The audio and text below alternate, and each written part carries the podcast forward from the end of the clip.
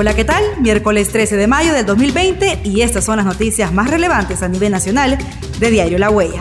Usuarios de redes sociales han cuestionado que Arena se organice para desestabilizar, pero no para aplaudir a los profesionales de la salud.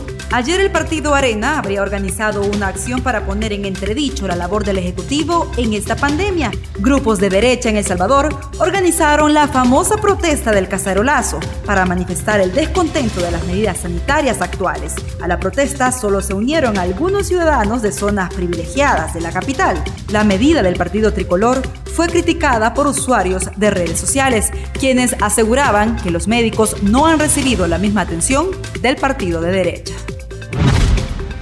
Apopa y Mexicanos registra una reducción de los homicidios de hasta un 75%, así lo confirmó el ministro Rogelio Rivas. En conferencia de prensa, el ministro de Seguridad Rogelio Rivas aseguró que el Plan Control Territorial tiene logros incuestionables, como la reducción de los homicidios.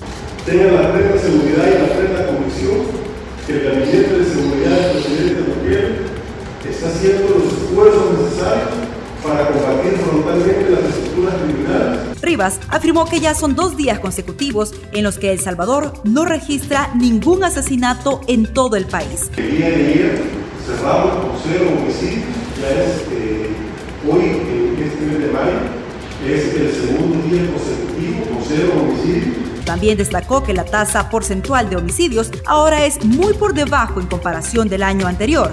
Detalló que el municipio de Apopa tiene una reducción de homicidios del 75%. En mexicano las muertes violentas han bajado hasta en un 70%. Hasta el año anterior, ambas zonas eran catalogadas como peligrosas por altos índices de muertes violentas. El jefe de seguridad destacó que estos logros son gracias al Plan Control Territorial y a las acciones en materia de seguridad pública que realiza el gobierno del presidente Nayib Bukele. No solamente es el patrullaje que se realiza, no solamente es la recuperación del territorio, sino que también son capturas estratégicas a de estas estructuras criminales para ir debilitando eh, poco a poco eh, su accionar. Gobierno sigue entregando cestas solidarias para familias afectadas por la pandemia. El gobierno de El Salvador continúa entregando cestas solidarias a las familias afectadas por la pandemia del COVID-19. La entrega se hace a las alcaldías, quienes son las responsables de entregarlas a las familias que más lo necesiten en cada una de sus jurisdicciones. Este día se han entregado cestas solidarias a las alcaldías de los municipios de Comalapa, Chalatenango, Cuscatancingo, San Salvador, La Unión, San Miguel y otros. El ministro de Agricultura, Pablo Aniquer, de destacó la entrega de cestas solidarias en al menos 70 municipios y que se continuará con las entregas en el resto del país. Una invitación a todos los alcaldes que todavía no han mandado sus papeles, que nos manden. Aquí tenemos canastas para su población. De verdad les, les pedimos que vengan a traerlas. Este producto es para la gente más necesitada. Necesitamos que este producto llegue a estas personas para que no tengan hambre sin hacer proselitismo político, aquí no nos importa nada de esas cosas ahorita. Ahorita lo que nos importa es trabajar como gobierno central con las municipalidades para que este producto llegue a los más necesitados. Llegan salvadoreños procedentes de Costa Rica quienes no habían podido retornar por la pandemia. Hoy llegó al país un nuevo grupo de compatriotas procedentes de Costa Rica, quienes habían quedado varados debido a la emergencia a escala mundial provocada por la pandemia del COVID-19. El contingente de salvadoreños fue recibido por la viceministra de Relaciones Exteriores, Cindy Portal. Le damos la más cordial bienvenida en nombre del gobierno del presidente Nayib Bukele. También le damos la más grande bienvenida.